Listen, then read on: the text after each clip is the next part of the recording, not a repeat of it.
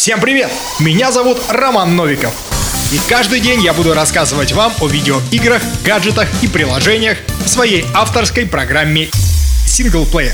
Okay, let's go.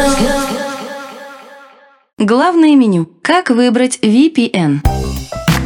Ну что, мои любители гаджетов, вот мы и добрались до темы, волнующей нас последние полгода. VPN. Три буквы, которые ранее были известны только сильно продвинутым пользователям компьютеров и устройств. VPN — Virtual Private Network, или виртуальная частная сеть. Как вы поняли из названия, это история прежде всего про безопасность ваших данных, а никак не про какие-то шпионские штучки. Более того, весь мир уже давно знаком с этой технологией и пользуется ею не только для того, чтобы посмотреть сериальчик или выложить фотку на сайте, который нельзя называть. А, например, жители Поднебесной или дружественного нам теперь Ирана уже отладили количество VPN-сервисов, равное численности населения их стран. Так как же в этом море выбрать надежного сетевого помощника? Ну, во-первых, решите, зачем вам нужен VPN-сервис. Вы ведь не заходите в магазин бытовой техники, чтобы купить первый попавшийся на глаза ноутбук. Тот же принцип действует и при выборе VPN-сервиса. Если вы хотите работать с VPN-сервисом, которому можно подключить все устройства в вашем доме, вам стоит обратить внимание на VPN для роутера. К такому сервису можно будет подключить сразу несколько устройств. Если вы часто смотрите фильмы онлайн, вам нужен VPN-сервис, гарантирующий высокоскоростное и надежное подключение, а также неограниченную пропускную способность сети. В то же время тем, кто часто путешествует и во многом полагается на общественные сети Wi-Fi, нужен VPN-сервис, который гарантирует высочайший уровень защиты серверами по всему миру. Второе. Посмотрите характеристики каждого VPN-сервиса. Каждый VPN-провайдер ставит в приоритет что-то свое. Это может быть скорость, качество и надежность шифрования, анонимность пользователей, так что вам необходимо убедиться, что ваши приоритеты совпадают.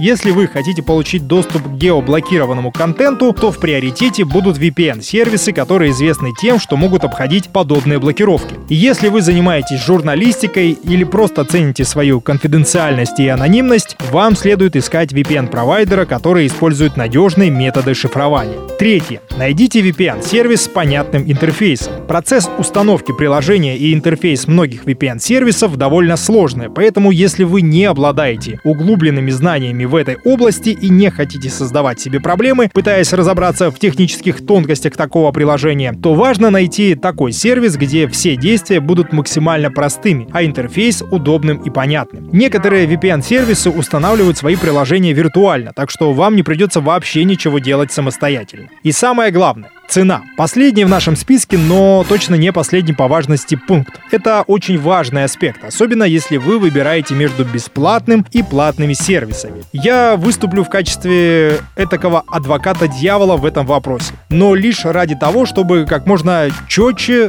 донести главную позицию. Единственным достоинством бесплатных VPN-сервисов является их бесплатность. Стоит помнить, что бесплатный сыр бывает только в мышеловке. За все, что вы сэкономите кошельком, придется расплачиваться тратами иного рода. И это особенно справедливо в контексте VPN. Нет никакого смысла выбирать бесплатный VPN-сервис, ведь такие сервисы не дают никаких гарантий ни безопасности, ни соблюдения конфиденциальности ваших данных, ни качества работы вообще. Более того, используя бесплатный сервис, вы не получите доступ ко множеству по-настоящему крутых фич. Есть множество более чем доступных платных VPN-сервисов. В случае же с бесплатными риск слишком велик, а гарантий нет никаких. В завершении скажу, вся эта история VPN очень полезна. Наше общество сделало еще один шаг в теме освоения интернета и его возможностей. А как вы ими воспользуетесь, решать вам. Ведь кризис для одних — это крах, а для других — это время возможностей.